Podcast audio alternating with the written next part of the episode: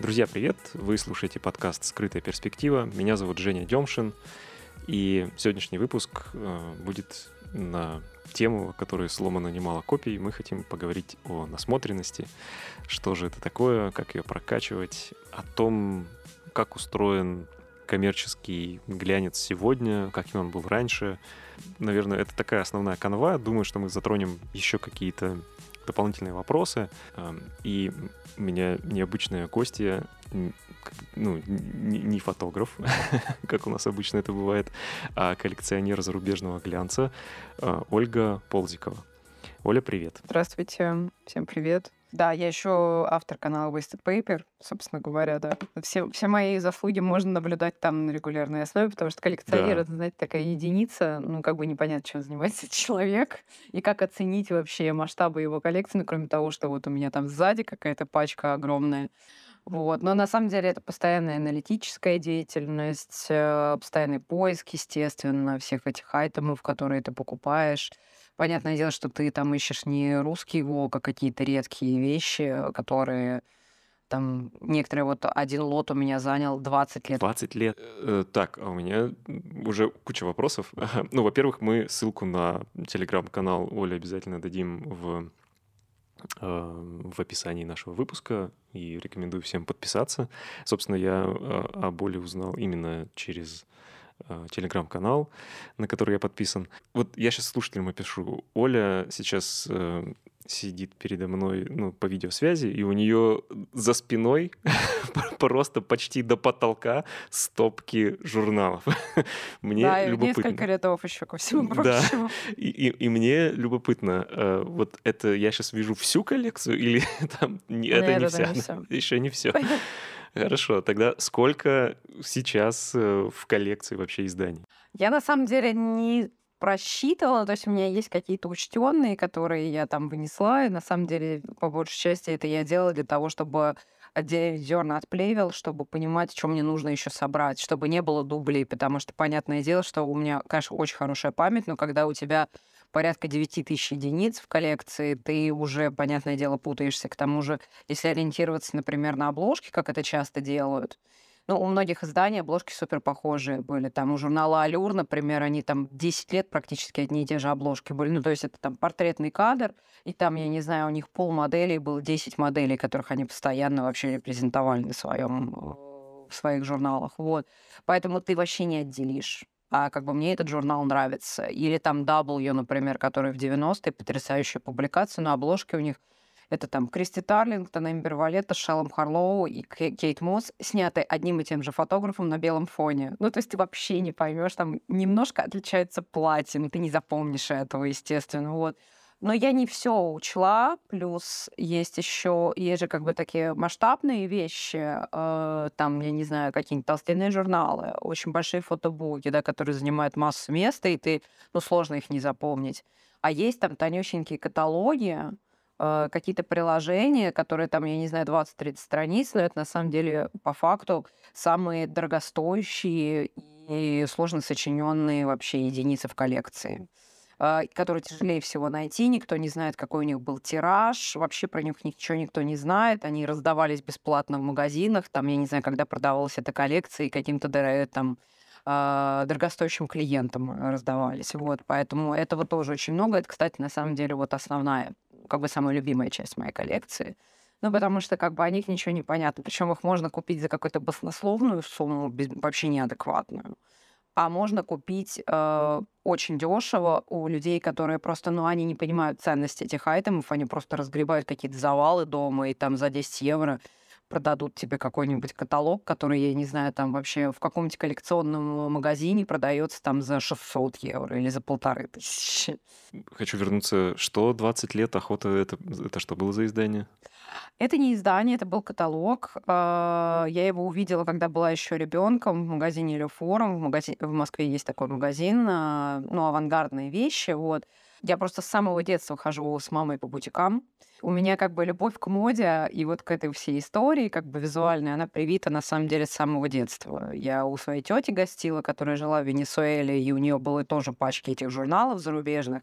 И мама моя очень много в Италию ездила. Ну и плюс она такая фашониста тоже всегда была, ну и сейчас до сих пор. И я вот, вот с такого возраста просто шастала с ней по бутикам. Ну, естественно, я видела там все эти там каталоги, эти вывески, огромные постеры, там рекламные и так далее. Меня все ужасно это манило. И это однажды просто был каталог Дрис Ван Нотен 2000 года. Очень красивый, глянцевый, такой со Стеллой Теннант. Э, там классная коллекция, мужская и женская и они его не давали. Ну, то есть они говорят, он у нас один, мы типа его не можем дать. И э, я после этого вот все это время, то есть это вот весна 2000 года была, искала этот чертов каталог. Причем не так, знаете, в пассивном режиме, типа ну, где-то там, ну, посмотрю там на каких-то развалах, то есть он сам по себе очень редкий, потому что то, что Дрис Ван Нотен — это авангардный дизайнер, ну, он достаточно известный сейчас, но в 2000-х это был такой, знаете, ну, авангард чистый, вообще бельгийская шестерка. 20 лет я искала его постоянно на eBay, на национальных каких-то, на бельгийских, спрашивала, ездила в Бельгии, искала в каких-то там... У них там очень много таких антиквари... антикварных магазинчиков, где всякие там журналы продаются и так далее, вот в Париже, естественно, ну, в общем, где только не искала. И вот э, зимой 2020 года я случайно написала какому-то молодому человеку, у которого много дрисовских каталогов было. И я подумала, ну, наверное, у него может быть. И я его, наконец, купила. И буквально через месяц Стелла, которая снималась в этом каталоге, собственно говоря, покончила с собой такое странное совпадение, да. И э, это последний, по-моему, каталог вообще из всей вот этой вот линейки Дриса, которую я коллекционировала. Самый желанный, естественно, 20 лет поисков. Вот, как бы. Да, круто. Масштаба катастрофы.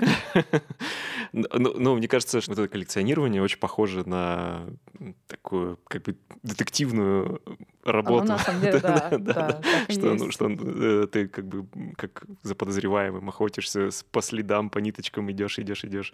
Ну да, да так круто. и есть, да.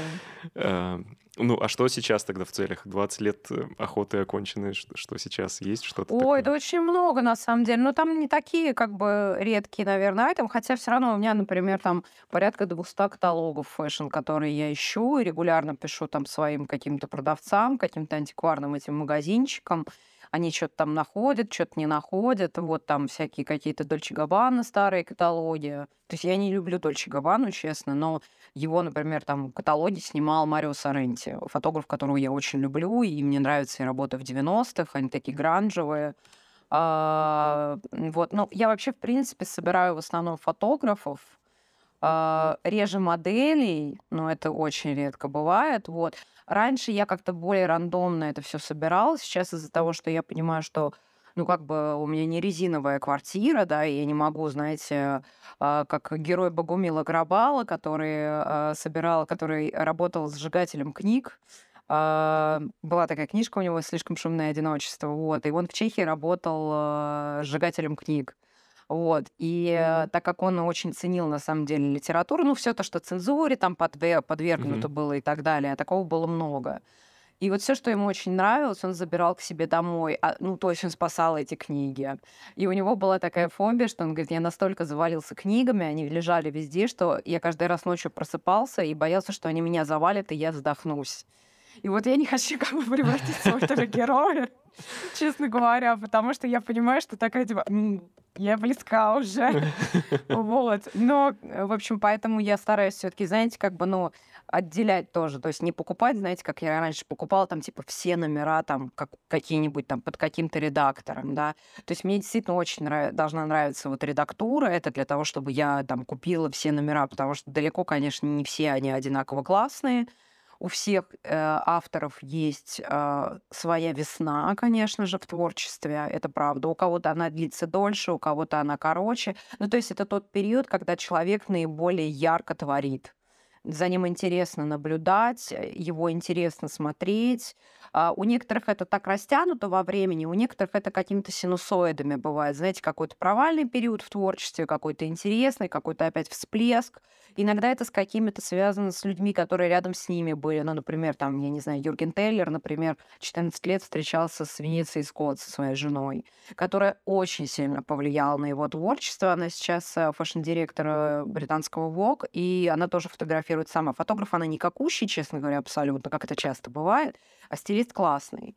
А, но при этом все съемки, вот, которые они делали вместе, она собирала в первую очередь. Она говорит, я стеснялась очень фотографировать сама, но при этом весь кастинг, локация, а, концепция, все, ну как бы тряпки, все подбирала она, а он как бы воплощал это все. Ну то есть понятное дело, что у них очень плотно там работа с жизнью была связана, потому что у них там ребенок был, там, ну и так далее. Но это очень видно, как вот он стал снимать, когда он стал встречаться с Венецией Скотт. А когда он с ней расстался, он стал опять снимать по-другому. Вот. Ну, то есть какая-то другая женщина в жизни, видимо, появилась. Ну, то есть это не всегда партнер, да, с которым ты работаешь, да, но а, зачастую так бывает, что это кто-то, кто влияет на твое творчество, потому что ты в плотной связке с этим человеком работаешь. Вот. Оля, а какой в принцип формирования вот этих интересов э, к фотографам? Это как-то меняется или, или есть какой-то пул э, фотографов, которых ты собираешь постоянно? А, ну, как это меняется? На самом деле, э, ну, кто-то становится просто менее интересным, потому что, ну, типа, я собираю их архивные работы, в меньшей степени собираю их новые работы, потому что, например, ну, мне кажется, они исписались, например, вот. А, я очень люблю Марио Соренти, а, Давида Соренти, на самом деле. Ну, это его брат, но он достаточно рано умер, в возрасте 21 года. В 97 году он оставил не, оставил не очень большое наследие, понятно, но вот а, он как бы был одним из пионеров такого героинового шика. Вот. Ну и, собственно, во многом из-за него это все волна закончилась, потому что там в Америке очень большой скандал с этим был связан, потому что он сам употреблял героин, и Билл Клинтон даже подписал какой-то указ о том, чтобы вот этот как бы образ героинового шика, вот это как бы нездоровая худоба, там типа потекшие там а, мешки под глазами, ну вот это все, знаете, вот эта гранжевая как бы эстетика, чтобы она как бы ушла, потому что не нужно этого популяризировать, мы имеем дело с очень таким э, податливым и опасным материалом, то есть это там молодежь, которая там листает журналы, да, смотрит на эти тренды, и сейчас пойдет колоться, понимаете, вот. Хотя я не считаю, на самом деле, героиновый шик как бы героиновым, это просто, на самом деле, некая расслабленность, э, естественность, которая была как реакция на очень гиперболизированно гламурные 80-е с этими, знаете, широкими плечами, вот этими вот э, дисциплинированными одеждами, такой боевой раскрас, э, там сложные строгие прически, ну как бы такое все, знаете, максимально искусственное. Потом кто еще? А, Юргена Тейлера люблю, но не современного, наверное. Из современного мне нравится только то, что он для Селорана делает, по большому счету.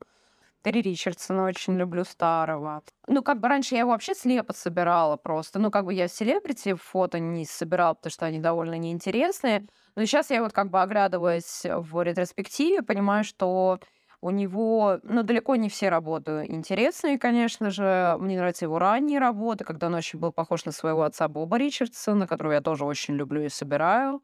У него было вот эти, знаете, вот, ну, вот эти снапшоты, там, вот этой вот... Э, забыла, какой камерой он работал, у него японская камера, по-моему, какая-то была. А, на белом фоне просто там типа и вот вспышкой в лицо.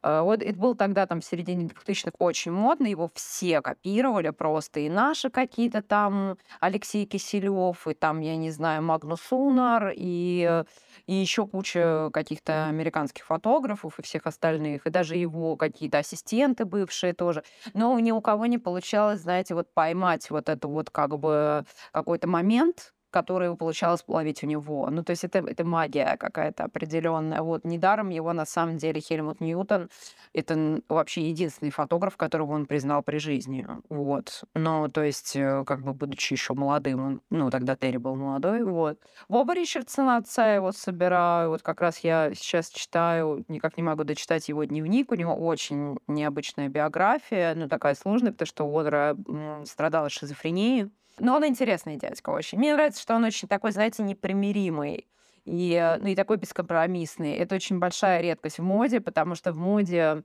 такая структура, знаете, где как бы надо все, всех облизывать, всем говорить комплименты, никакой критики, все классные, вы тоже классный, тут классно, потому что иначе тебе не дадут работы. А Боб, вот он такой, типа, вот, вот мне позвонили, позвали, типа, меня сниматься какой-то документальный фильм со мной. Он говорит, ну, когда я узнал, что суть этого документального фильма про там безумные 60-е, ну, и такое, знаете, как бы очень разнузданное время, как бы, да, сексуальная революция, тра-та-та, вот. Он говорит, я отказался потому что мне хочется говорить про то, что я как бы творчески делал, а не про то, какая у меня была насыщенная сексуальная там и вся остальная жизнь. Мне неинтересно, типа, об этом говорить. Хотя Боб был в 60-е очень известным фотографом, а, и у него была такая, знаете, а, висцеральный подход к фотографии, у него такой очень нетрадиционный, то есть они очень были похожи на кино, они были такие очень чувственные, они не были похожи на fashion-фото вот того времени, потому что тогда были очень жесткие стандарты. Fashion весь снимался как каталог, на самом деле, рекламный. А Боб, у него был совершенно другой подход. То есть вот он как раз делал такие ближе к жизни фотографии, как бы посвященные моде, такие мини-форматные. И его ужасно коллекционируют. Он, кстати, очень сложно его поймать, и он очень дорогой. Мне, кстати, нет этих базаров. Вот тоже хотелось бы, но пока ничего не, не нашла. И у него очень интересный дневник. Э, он такой, типа, хайлайтами написан, потому что у него были проблемы с памятью из-за тех лекарств, которые он принимал из-за шизофрении. Ему врач сказал, что, типа, пишите дневник, иначе вы вообще потеряете память. Он говорит, поэтому у меня очень все смешано в голове. То есть даты мешаются. То есть, как бы я не могу вспомнить, что было там, типа, 20 лет назад, и путаю это с тем, что было там позавчера, грубо говоря. То есть, как бы это все в какой-то мышь превращается, но дневник классный. А, Дэвид Симс мне нравится, тоже периодически его собираю. Но новая работа мне в меньшей степени нравится. То, что он делает для Люэвы, для Джей W. Андерсона для британского Вогу сейчас очень много работает. Я, конечно, люблю его старые работы, то есть вот с 90-го года, когда он работал, и, наверное, там до 2010-2012 года. Но он менял, кстати. Мне очень нравится, когда все-таки, знаете, не вот это одно и то же, как бы человек там у него заела какая-то пластинка, и вот он 40 лет фоткает одну и ту же фотографию. А когда все-таки креатор эволюционирует в своем творчестве. То есть, когда... И дело в том, что это, понимаете, это как бы это на самом деле жизненно необходимая вещь, потому что, знаете, не будешь эволюционировать, вымрешь. Как бы, ну, потому что на самом деле тренды меняются. А как бы невозможно транслировать один и тот же визуальный ряд в течение 30 лет. Понимаете, это даже, ну, даже элементарно с коммерческой точки зрения невозможно, потому что это все просто просто все устают от этого, и никому это не интересно. Ну, а, например, э, Питер Линдберг? Он менялся. Он менялся на самом деле, вы знаете. Я его не люблю, честно. Ну, то есть нет, я при нем понимаю, что он мастер там и так далее, да. А, но он менялся. Он в 80-е снимал совершенно по-другому, чем он снимал в 90-е. Он а, в середине 2000-х, у него появился цвет в фотографии. Ну, то есть он снимал в, не как вот это на пляже там и типа в студии ЧБ, да, ну то, к чему да. мы уже угу. все привыкли, и уже там, понятно, это растиражировано. И там на улицах Нью-Йорка, да, где-нибудь в толпе а он снимал в студии, у него такой разноцветный свет был, красный, яркий, причем очень я... красный, желтый, зеленый, голубой. И вот это все он снимал в студии, так очень драматичное, все такое очень контрастное. Вот, пожалуйста, он менялся, и у него достаточно длинный промежуток времени был вот этот стиль. И он не только в одном, ну, то есть он не транслировал это в одном каком-то издании, это было много где. То есть, ну, потому что, понимаете, у изданий тоже есть свой формат, потому что они тоже все равно оглядываются, у них там есть референс, у них есть креативные директора, которые курируют это все. Они не просто как раньше, знаете, э, вот, э, слушай, нам нравится, что ты делаешь, вот что-то поснимай там, как вот ты считаешь нужным. Ну, как вот Терри Ричардсон снимал все кампейны для Сислы, например. Вот. Ну, то есть ему просто давали как бы карт-бланш, типа, чувак, нам нравится, как ты работаешь, вот, вот тебе бюджет, выбирай модели, все, что хочешь. Все, вот и как бы и делай эту съемку. Вот, то есть, ну, полная творческая свобода, хотя это рекламный кампейн, да, по идее, как бы кампейны, они типа очень ограничены, там стоит 25 человек церберов, которые над тобой нависают и смотрят, что ты там наснимаешь, нет, нам так не нравится, у нее тут попа видна. Сейчас, по большому счету, можно смело сказать, что э, креативные составляющие визуальных каких-то рядов, там, для рекламных кампейнов, для, для журналов, занимаются в большей степени вот эти серые кардиналы, то есть креативные директора, арт-директора и так далее, потому что фотограф, по большому счету, особенно если у него есть какой-то реноме уже, он просто нажимает на затвор. Он вообще ничем не занимается. А зачастую этим занимается его ассистент, как это было у Карла Лагерфельда. Понимаете? Ну, например, да, у него там 500 ассистентов, которые занимаются, ну, потому что он человек-оркестр, у него там 150 миллионов задач, 20 брендов, которые он делает сам там эти эскизы, еще для 30 журналов снимает. Понятное дело, что он физически не может просто это все успеть, но при этом ему хочется везде подписать свое имя. Поэтому здесь у него Жан-Поль, здесь у него Брэд, здесь у него еще кто-нибудь снимает. Интересная такая мысль прозвучала, что э, как, ну, фотограф вроде как должен меняться, соответствовать трендами. И получается, я тоже всегда был за это, э, придерживался такой позиции, что не нужно становиться заложником одного стиля, что когда ты, ну, с одной стороны, вроде как кажется это круто, когда у тебя есть какой-то почерк, по которому тебя узнают, а с другой стороны, э, ну, это, это тебя очень сильно ограничивает. Ты, ты вроде как перестаешь расти, вообще развиваться. Линдберг для меня было на самом деле это удивление, потому что действительно мы его знаем ну, по этим черно-белым фотографиям с пляжа, и это самая растиражированная, наверное, история. Там тот же самый Тим Уокер, э, который, мне кажется, без э, действительно своего сеттинга он, ну, как бы сильно поплывет.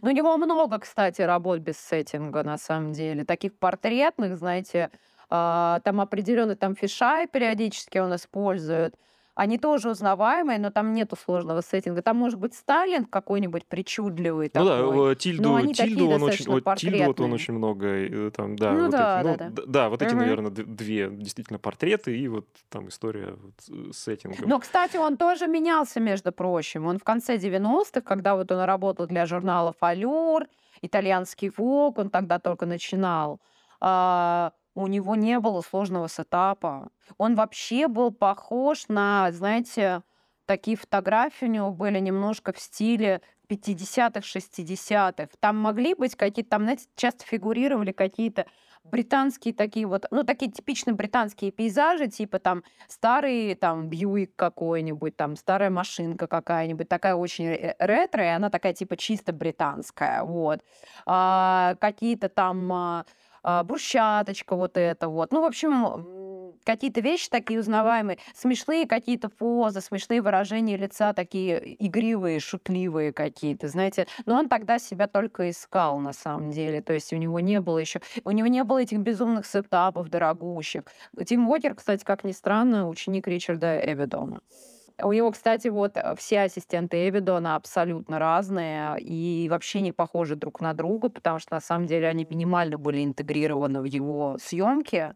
Ну, я имею в виду, что они э, как бы от него ничего вот так вот как бы плотно не учились, потому что еще один его ассистент Микаэль Янсен, шведский фотограф, очень известный сейчас, а, причем он тоже, он тоже, кстати, менял свой стиль на протяжении времени очень много раз, потому что он, снимая для британского ВОК, начал снимать вообще там с 92-го, по-моему, года, то есть очень давно. Потом он в независимую прессу ушел, потом он был, стал постоянным фотографом для интервью, потом для парижского ВОК стал просто бесконечное количество раз работать. Вот, и он был тоже э, учеником Ричарда Эвидона. Ну, как бы никаких параллелей с Тимом Уокером вообще ну, нету.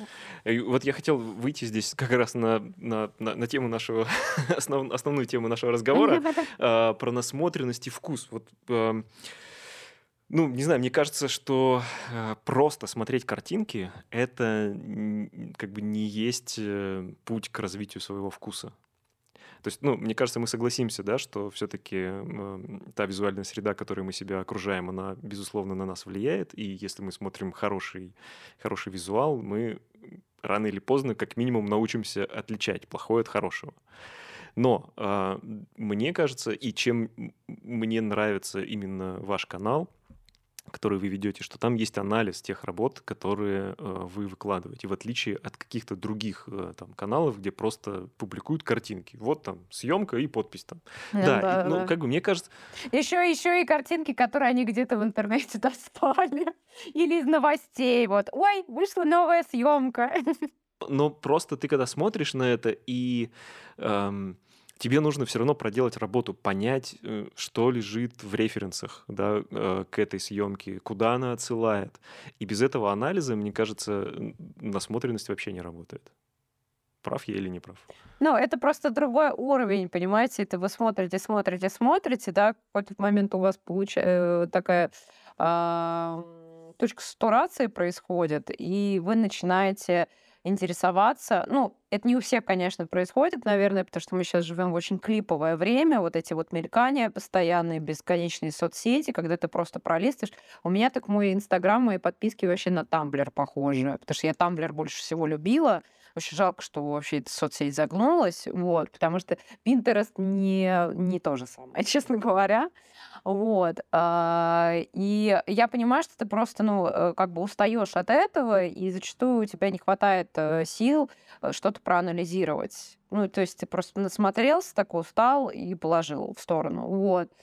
А, но на самом деле это, конечно, это просто другой уровень э, восприятия, когда ты смотришь э, смысловую нагрузку, грубо говоря, всего и всего этого визуального ряда.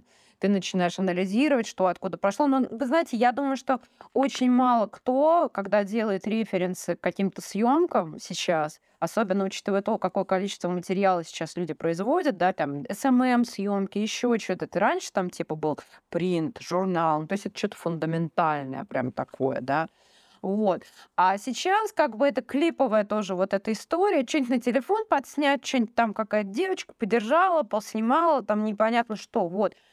Конечно, эти девочки, они никаких референсов не ищут. Они увидели ка- картинку на Пинтересте с какой-то цветовой схемой нужной, понимаете?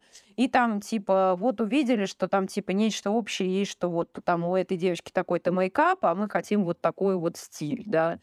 И у них максимум, на самом деле, их референсов собирается как бы в стайлинге, и там, я не знаю, в мейкапе, ну, то есть, опять же, в визуальных вещах. Это не то, что они там, типа, а давайте вот сделаем отсылку к фильму Антониони, там, да.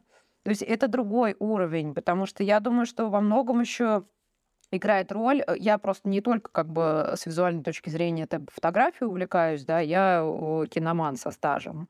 У меня там в моей медиатеке более 1600 просмотренных фильмов разных абсолютно. То есть от а, какого-то безум- безумного артхауса, который там, знаете, э, этот фильм видел 40 человек всего, и до, э, там, я не знаю, ну, какой, какой-то попсы, да, который там пляж с Леонардо Ди Каприо или еще что-нибудь, вот.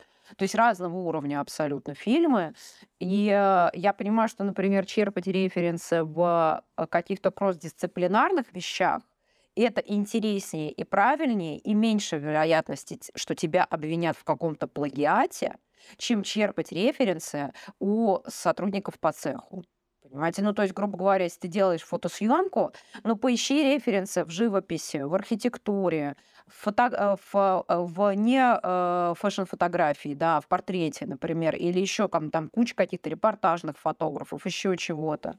Да, ну, то есть это как бы это общий, в принципе, а, это общая, наверное, эрудированность некая и широта взгляда на мир в целом, потому что это позволяет тебе не задерживаться в контексте а, и позволяет тебе ам, ну, каким-то свежим взглядом это все объять. Потому что когда ты а, постоянно вот варишься в одной и той же сфере, а, в одном и том же визуальном ряде, да, в одной и той же там типа вот эти картинки для Инстаграма, да, для там форматные какие-то, вот, а, тебе сложно очень выйти за пределы. Вот, поэтому, когда, когда ты переключаешься, это тот момент как раз, когда возможен какое-то твор- творческое озарение, какой-то инсайт, да.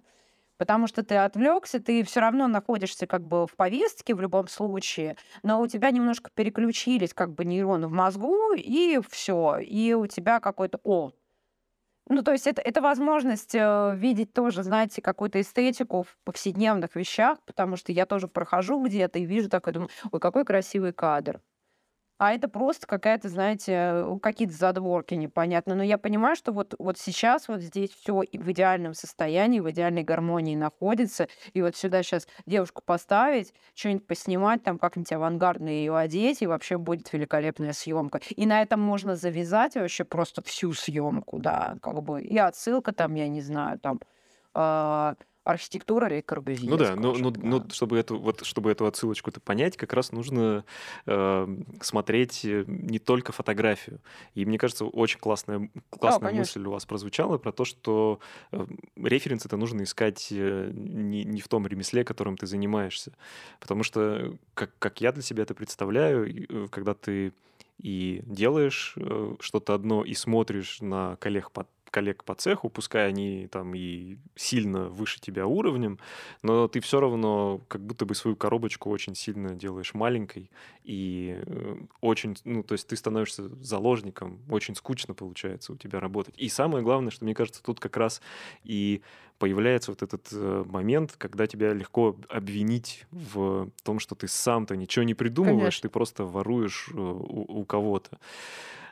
И, а, а если ты берешь из там, кино, даже условно, какой-то референс, это уже можно считать ну, неким амажем, да, таким более, более, более приятным да, словом, нежели плагиат. Да, да, да. Да, это, это здорово.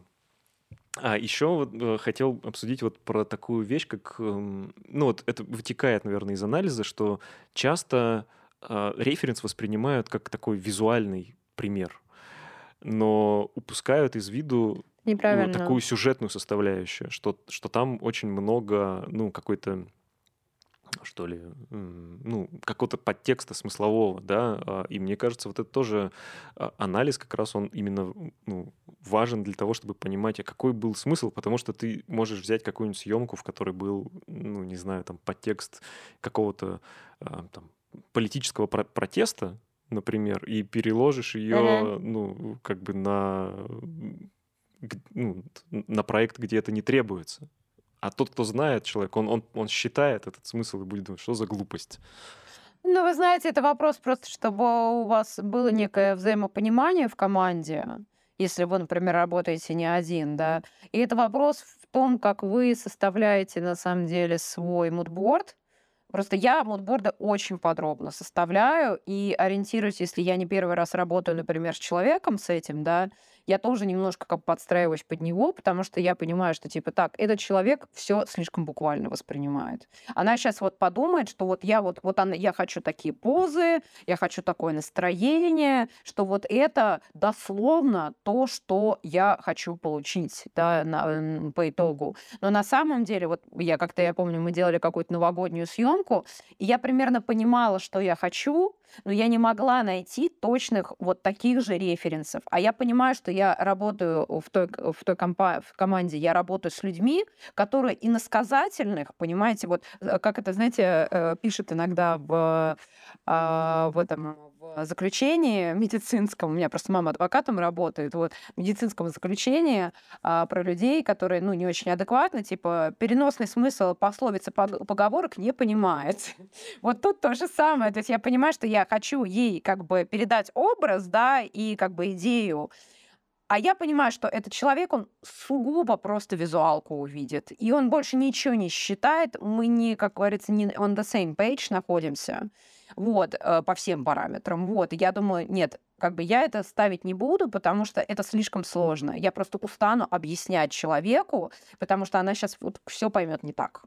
Вот, поэтому это как бы вопрос, наверное, насколько у вас есть взаимопонимание в команде, насколько вы работаете с людьми, как бы с, вот, с похожим каким-то восприятием, да, которые вас поймут, а, если вы работаете не один. А, и насколько вы хорошо и подробно объясняете все эти вещи. Вот в этом всем кроется. Бы. А как выглядит э, хороший мудборд? Он достаточно подробный, то есть там отдельно расписаны э, освещение, отдельный типаж модели, а, ну, если, например, модель еще не найдена, да, чтобы это как бы кастинг, э, кастингу как-то транслировать это все. или там владельцу, например, да, что, что ты хочешь получить. А, по позам, по стайлингу, по освещению, по а, как бы локации или это или студия, по сетапу. Ну, то есть максимально исчерпывающая информация. Вот так выглядит хороший мудборд, ну, чтобы человек просто тебя понял что ты хочешь. Но если ты, например, работаешь уже с командой, которая, как бы, которую ты давно знаешь, и вы подумаете одинаково, грубо говоря, вы уже как бы собаку съели вместе, я думаю, что там можно обойтись каким-то минимальным мудбордом, то есть люди тебя просто поймут. Вот, если ты не знаешь этих людей, то надо более подробно это все делать, конечно, описывать. То есть на каждый, на каждый там сюжет, условно говоря, свет э, подбирается свой набор изображений, что вот мы хотим освещение примерно да? вот такое. Да, да, да. Ну, по-хорошему, да. Ну, если ты хорошо в этом разбираешься, потому что на самом деле а, как бы в постановке света больше, конечно, разбирается фотограф. Вот. И по-хорошему, если это не просто, знаете, человек, который щелкает затвор, а он должен предложить свет. Ну, то есть, как бы, если ты не знаешь, да, какой вот цвет там поставить, он может предложить, вот, можем такой цвет сделать, можем такой цвет сделать, можем там вот такой цвет сделать, вот. А, ну, такое, к сожалению, редко очень случается на моей практике, потому что в основном, конечно, фотограф это такой, знаете, сейчас, к сожалению, это такой больше технический персонал. Э, ну, то есть рекомендации фотографам качать э, скиллы в части освещения? Нет, не только в части освещения, в части вообще всего, потому что, ну, меня, например, очень расстраивает, что ты, а, ну, как бы, ты же не берешь просто какого-то, знаете, э, я тоже, когда работаю с фотографами, я все-таки подбираю, то есть, ну, я не просто как бы вот эта девочка, она умеет держать фотоаппарат в руках, она нам сейчас снимет. Я все-таки хочу, чтобы у нее э, примерно как бы визуалка, которой она занимается, она соответствовала или была приближена к тому, что я хочу увидеть в конце. Вот, чтобы она не пыталась снимать как Хельмут Ньютон, грубо говоря, понимаете, когда ее стиль больше Пауэлл Роверси, например, напоминает. Вот. Это странно. Вот, поэтому... Не, понятное дело, что, может быть, она так и может. Но просто зачем кого-то насиловать? Я просто беру этого человека для того, чтобы э, он тоже поставил это себе в портфолио, а не просто у меня коммерческая работа, мне денег заплатили, но я пошла. Но, конечно, я вам хочу сказать, что, оглядываясь на свой опыт, я честно скажу, что а, конечно, самый главный, один из главных скиллов, которые нужно прокачивать помимо всяких творческих составляющих, это нормальная коммуникация. Потому что у меня были несколько примеров, а, когда люди настолько не умеют себя вести, что никакого желания с ними повторять вообще какие-то работы не хочется, не имеется. А, понимаете, никто не будет работать с тяжелыми людьми. Никому не хочется. А, рынок перенасыщен. А, людей очень много, специалистов очень много. И вот эта вот звезда во лбу, которая начинается, вот эта коронный потолок, чиркать, вот это, я не понимаю, откуда это вообще берется. То есть это, ну, как бы кажется, что это просто какая-то присыщенность и усталость, но чаще всего я просто в свое время еще работала с селебрити достаточно много, я была стилистом. И вот вы знаете, как бы степень известности этого человека а, на его поведение вообще не влияет никак. Это могла быть а, очень известная э, звезда, и она супер а, дисциплинированно, очень тактична, она никогда тебе ничего не позволит. С ней приятно, легко работать, она не опаздывает, она не устраивает истерики. Ну, то есть это приятный процесс, понимаете, его хочется повторить. И приходит какая-то неизвестная мадам, там из сбитых летчиков или еще кто-нибудь, и начинает вот это вот устраивать тут пальцы, загибать, типа, мне это не нравится, это мне не нравится, вообще кого позвали, и вот это вот все. Вот с этим человеком нет никакого желания что-либо повторять. То же самое с фотографом и с любым персоналом, который работает на съемке в команде. Если ты нач... становишься тяжелым, ты никому не интересен. Душ... Душнил никто есть, не любит. Единственный раз. Да, ну потому что, как бы, еще понимаете, индустрия очень маленькая. А, слухи расходятся быстро. О том, какой ты тяжелый э, душнила, и как ты всем портишь кровь, ладно, душнила, это еще бог с ним, когда ты просто начинаешь пить кровь. Э, это очень быстро разойдется, и о тебе очень быстро все узнают. Потому что вот это, знаете, плохая молва, она расходится быстрее хорошей, к сожалению. Поэтому это те вещи, которые помимо всех этих творческих историй, нужно тоже очень за ними следить. А еще вы сказали, что глянца появляется достаточно много. Ну, то есть снимается до сих пор. это, это, мне показалось да, довольно да. удивительным, потому что, ну, как-то вроде так витает такой э, призрак смерти над, над, над, над всем принтом, что вроде он... И, и это, как говорят, что вот он умирает, умирает, но никак не умрет. Нет, вы знаете, там такая история просто, что есть независимый глянец, есть коммерческий глянец, да. Это всегда было и всегда будет. Ну, грубо говоря, он сейчас называется независимым, хотя на самом деле он зависимый вполне себе, потому что независимый это когда у тебя нет рекламодателей, ты просто продаешь тираж, или когда у тебя там один рекламодатель, который тебе спонсирует весь твой как бы этот праздник жизни. Вот. А, потому что журналы, конечно, напрямую зависят от рекламодателей. А, сейчас ситуация такова, что очень сильно подбила всю эту историю ковид. Это вот к вопросу о том, что, знаете, все нам рассказывают о том, что, ой, все ушло в digital, уже все в digital е. Ребят, какой digital произошел? Ковид, у вас просто все схлопнулось, у вас вся индустрия сдохла. Потому что фабрики работают, извините, не в digital е, потому что 3D-printing это еще мало кому доступно, и вот эти вот все там NFT и прочее, вот это вот э, непонятная история – а, показы все проходят офлайн, простите меня, потому что мода очень сильно завязана на коммуникации. Тебе нужно постоянно коммуницировать с этими людьми, на обеды с ними ходить, общаться, там, выпить э, бокальчик шампанского, понимаете, там какой-то small talk провести. Вот, а, то есть это постоянная коммуникация, на ней все завязано.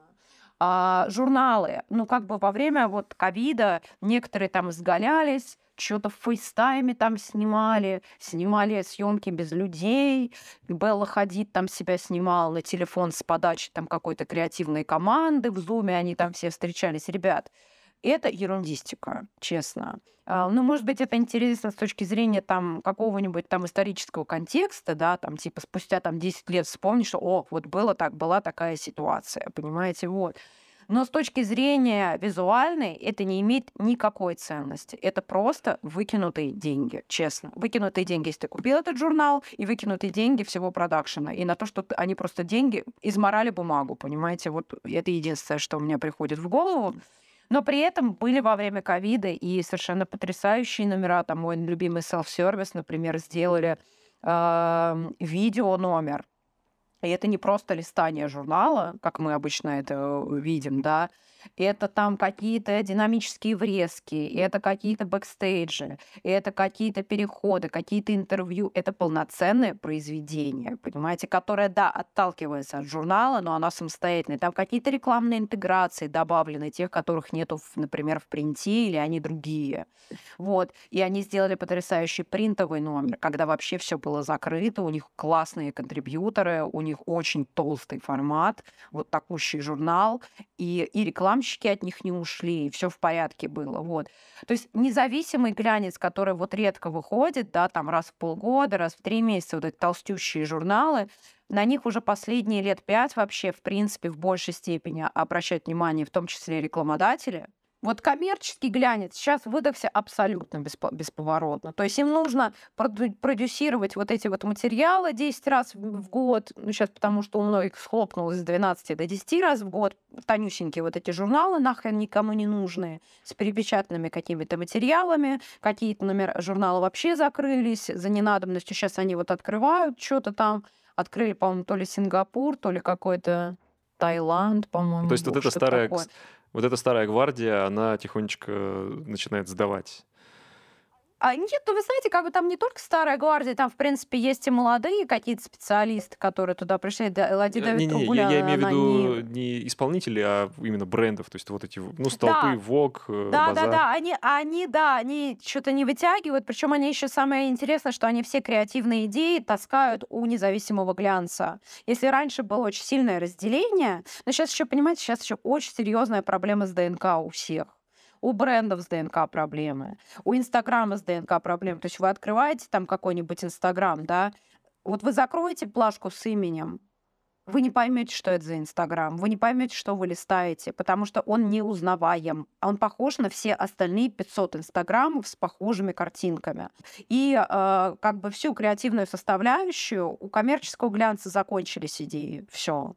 Всю коммерческую составляющую они тянут из независимого глянца. Они берут оттуда контрибьюторов, они берут оттуда арт-директоров, они берут оттуда идеи из старых номеров, из новых номеров. Ну, то есть они своего, по сути, уже ничего не продуцируют. Независимый глянец еще где-то как-то что-то, ну, может быть, где-то себя повторяет, где-то еще как-то.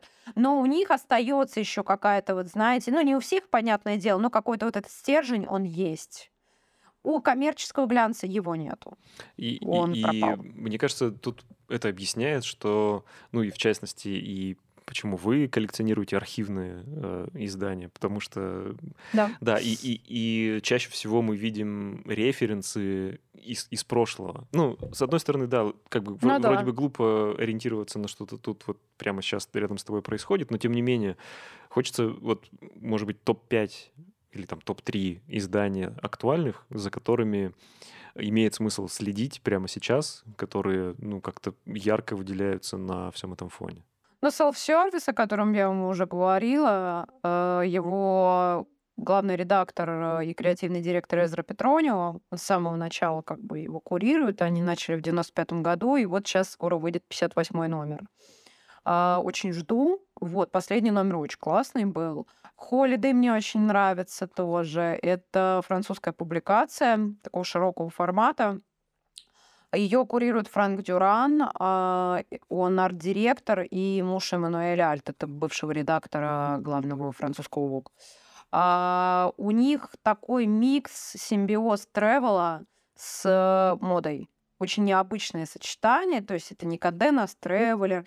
А, вообще это старая очень публикация, американская, а, которая про lifestyle, про travel была. У них там а, Джоан Дидион была, Труман Капоте, пишущий редактор. Ну, то есть очень они с историей. И они, по-моему, закрылись в середине 70-х. И вот, ну, они ежемесячником были. И сделали relaunch в 2015 году, но он уже полугодовой. Каждые полгода он выходит. И один номер, каждый номер посвящен какой-то локации, или какой-то теме, то есть у них была тема, например, французская аристократия.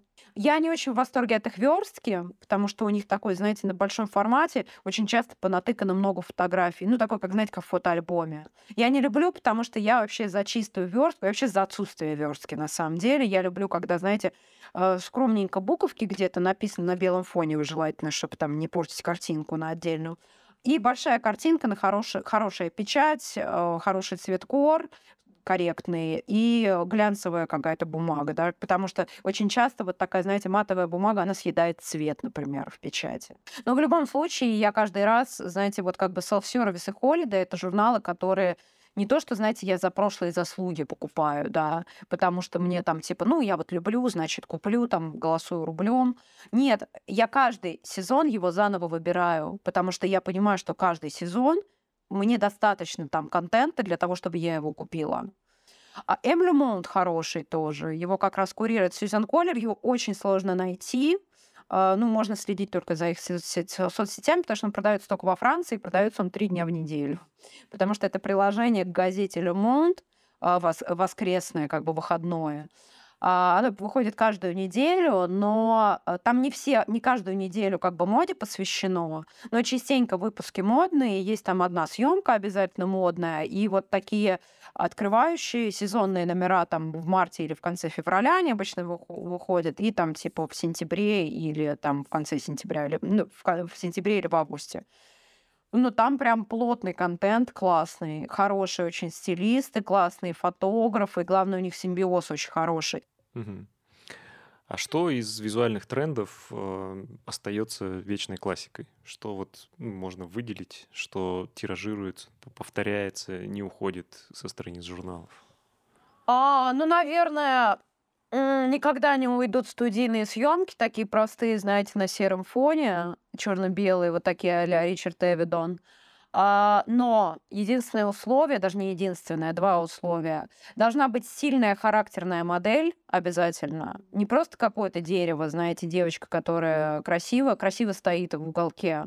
Это должна быть такая, ну, как бы с актерскими данными человек. Это, не, это не обязательно какая-то легендарная модель, но зачастую это сочетается. Вот.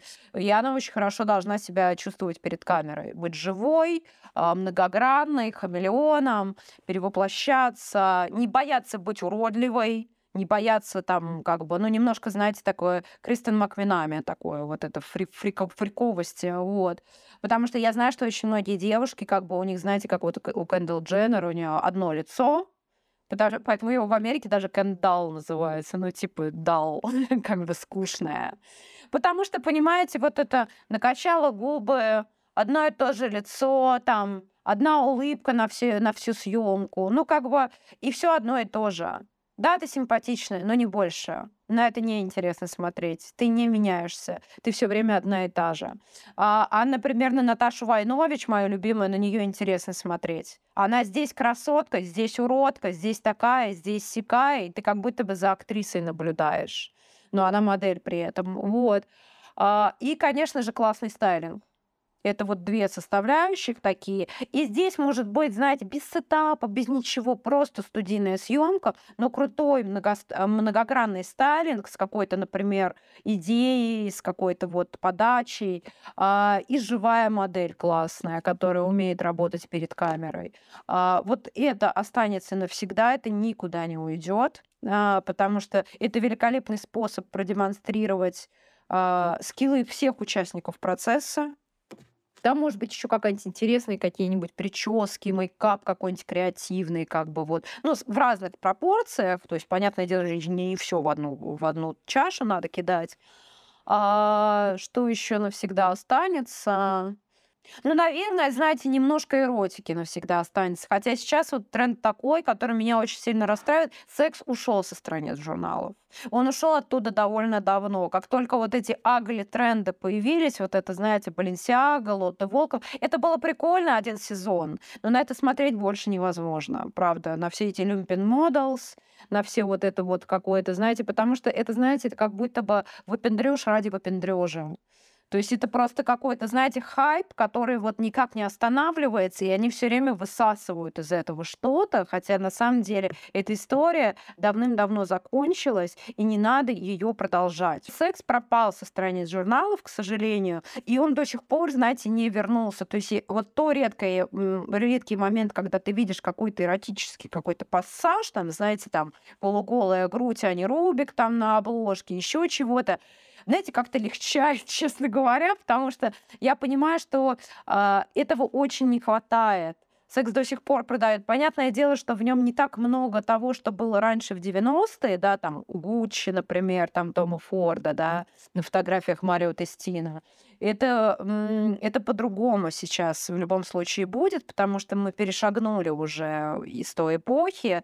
И действительно, ну, я считаю, что настолько секс-центристская э, как бы fashion, это тоже неправильно. То есть вот это, э, как это, как это называется, а, объективизация да, сексуальная тела, да. женщин, мужчин, мужского тоже. Первая сексуальная объективизация мужского тела произошла у Ричарда Гира в а, American Gigolo. Это первая вообще сексуальная объективизация мужчины, а не женщины, наконец, потому что на мужчину начали смотреть тоже как на объект. Ее очень много было у Версачи, у Кельвина Кляйна, вот эти все трусы там и так далее. Вот. Хотя вот несмотря на то, что сексуальная объективизация как-то закончилась, но понимаете, сейчас дело в том, что сейчас вот этот тренд, с ограничением того, всего, пятого, десятое. У нас появился БЛМ, американский ВУК все обложки сделал с, а, с афроамериканцами. Ну, то есть, понимаете, это такая, а, на самом деле, такое кивание, и вот эта вот политкорректность, она убивает креатив на самом деле. Вот это вот все мы не будем сексуально объективизировать, никаких голых грудей. Все. Все, у нас все имеют право голоса, мы этого делать не будем. Ну, то есть, и я понимаю, что люди себя настолько урезали, то есть ты смотришь журналы там 90-х, я понимаю, что это сейчас вообще невозможно снять. Тебя бы просто урыли за эту съемку, тебя бы законцелили и предали анафеме. Все, и еще, и еще судебное разбирательство бы началось. Вот, поэтому сейчас, конечно, очень сильно ограничено это стало. Плюс у них же есть еще повестка, у них есть БЛМ, у них есть плюс сайз. И я тоже не очень понимаю, мне это странно, потому что у нас мода все время транслирует на самом деле очень узкую эстетику. У нас есть вот эти худосочные высокие девушки, да, которые ну, всегда были, да. И есть вот этот плюс-сайз 58 размера. Ребят, мода для среднестатистических людей, если что. Это женщина размера 44. И делаете вещи вы для этих людей, а не для вешалок на подиуме. Почему нету людей нормальной комплекции среднестатистического человека? Я понимаю, что это не очень интересно, наверное, да? Я понимаю, что на них не все сядет, естественно, потому что пропорции другие на них не сядут все вот эти Сен-Лораны, которые классно сидят на вот этих вот худосочных э, девочках из Эфиопии, у которых вообще пропорции тела совершенно иные, они как статуэточки ебеновые, понимаете? А надевает это Бейонс, вот этот же костюм, и на нее на нее садится это как на торшер, понимаете? Это ужасно выглядит просто. Вот. И э, я понимаю, что несмотря на то, что вроде как, знаете, мода транслирует вот эту эстетику пусть цветут сто цветов, мы всех тут принимаем, у нас все флаги в гости к нам, я понимаю, что на самом деле, да, но это, это опять шоры, только в другую сторону. Мы опять зашорились, как бы. Это не свобода, ребят, простите. Да, к сожалению, тоже согласен с этим на 100%, что кажется, что все эти вещи, на которые как бы нужно оглядываться, когда ты занимаешься творчеством, они ну, как бы не дают тебе настоящей свободы. Кстати, мы про российские журналы вообще не поговорили. Я где-то слышал или, или мне показалось такое ваше мнение, что это все очень вторично. Да, ну у нас абсолютно вторично. Я в детстве очень любила «Птичий One», ну, я думаю, как очень многие, наверное, потому что это там рупор современной молодежной культуры был. А, но, понимаете, когда я пролистала ID и VFace, мне все стало понятно, откуда растут ноги у этого всего, откуда растет верстка, понимаете, откуда растут темы, откуда даже часть съемок просто, потому что он, например, там часть съемок просто таскал из, из VFace. Ну, то есть они синдицировали прямо это, эти съемки, вот. И я понимаю, что он это больше как VFace был, ID это больше, ой, э, Птюч это больше как ID было. И когда ты видишь изначальные, как бы, да, не, понятное что в контексте культурном, да, это очень крутые продукты. Э, инновационные, свежие, молодежные, э, неповторимые, да, на которые до сих пор там все молятся. Вот. Но э, как бы в контексте общем, да, это вторичный плагиат. Все потому что там особо ничего своего нету из того, что можно вот как бы запоминающееся было. Понятное дело, что там какие-то наши явления, но, понимаете, наверное, это дорого тем людям, которые были участниками процесса. Потому что сейчас ты смотришь эти фотографии из клуба «Птюч», это выглядит как колхоз миллиона алых роз. Вы меня простите, я понимаю, что люди, которые были там, я сама была ребенком, очень хотела туда попасть, потому что я очень с детства была клабером, вот. Но я еще была вообще под стол пешком ходила, когда это как бы все было. Ну, то есть меня просто не пустили туда элементарно, вот. Но мне так это все нравилось, я с таким замиранием сердца на это все смотрела, а ты смотришь на это все сейчас и думаешь, господи, боже мой, что за ужас. А, Вок российский, ну как не, ну были какие-то неплохие номера наверное, да. Ну, у меня все, кстати, номера русского Вога есть, хотя я небольшой фанат, но я думаю, ладно, для коллекции пусть будет, раз уж как бы есть, вот. Были какие-то номера, был даже несколько номеров, которые Юрген Теллер э, там съемки делал, причем специально эксклюзивно делал. Вот первые номера были очень классные, там одна заходная съемку делал э, Марио Тестина, он приезжал в Москву с Карин Ройтфельд, они снимали там, типа, вот эту известную, и, кстати, она в сети тоже благодаря мне валяется, потому что я ее сканировала, вот. А, были, конечно, там при Алене Долецкой какие-то интересные вещи. Потом она сдулась, потом как бы изменились, там fashion-директор поменялся, там, ну, как бы все поменялось, вот. А сейчас я считаю, что на самом деле до сих пор неплохо собака делает питерская. Вот. Это очень местечковый локальный проект. Мы все это прекрасно понимаем. Это не что-то, что там, знаете, можно выставить на витрину там типа зарубежного киоска какого-нибудь и, о боже мой. Вот. Но, э, ну как же, э, как бы опять же из-за того, что очень низкие стандарты сейчас, в принципе, что ты не ожидаешь вообще ничего-то большего от кого-то, э, возможно, из-за этого это неплохо смотрится, но для локальной городской публикации, городского медиа, они очень неплохо выглядят, честно. Они, по крайней мере, узнаваемые и аутентичные, а это дорого стоит, честно говоря. В то время, когда все лишены своего ДНК. Ну, плюс сейчас все как бы позакрывалось, понимаете, базар закрылся, Мы сами знаем, после чего это все произошло. И сейчас, понятное дело, там остались на, на рынке там журнал «Атмосфера», «Окей», и еще какие-то вот эти непотопляемые, знаете, как бы э, сканворды судоку 7 дней. как бы все. Сейчас просто нету этого рынка. Они всех переживут, это точно. Да, да, да. Сейчас нету рынка, к сожалению. То есть его и, в принципе-то, особо не было. Спасибо большое. Я, может быть, э, в заключение попросил бы не только издания, потому что издания, может быть, не всем доступны, и их сложно как-то искать, а может быть, какие-то онлайн-ресурсы, где можно смотреть какие-то актуальные, ну, кроме, конечно же, вашего телеграм-канала.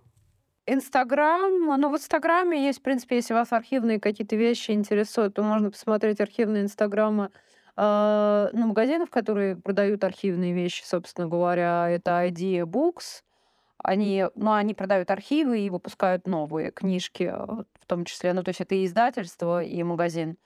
А потом а, Rare Books Paris, тоже неплохой ресурс, у них много очень архивов. Ну, я уже много-много лет сижу на Fashion Spot. Э, это форум э, по моде, он сейчас вообще закрыт, ну, то есть его можно почитать, но там членство закрытое. А, там постят как раз сканы, вот все вообще, в принципе, ну, практически весь свежий глянец, за исключением какого-то супер редкого, там можно найти, там много архивных тоже вещей. Вот там единственное, что есть очень старые треды, э, так как там на имидж-холдерах это все держится, ну, то есть они не загружают практически на свой сервер ничего, очень часто имидж-холдеры, они же не хранят всю жизнь эту информацию, и там как бы этого всего уже как бы что-то из очень старого, потому что я на этом форуме с 2004 года, я там почетный член, как бы очень много сканов сама туда постила в свое время, вот. А этот форум тоже я очень рекомендую. Класс. Спасибо большое, Ольга, вам за разговор. Было очень интересно. Спасибо Это будет э, самый э, сложный выпуск в плане подготовки, потому что было столько имен, э, ну, в смысле, в подготовке описания, столько имен, столько ссылок. Э, все ссылки э, подцепим к нашему описанию, можно будет с этим ознакомиться. Да, ну и впечатляющая, конечно, у вас коллекция. Спасибо большое. Пока-пока. Да, всем спасибо вам. Всего доброго.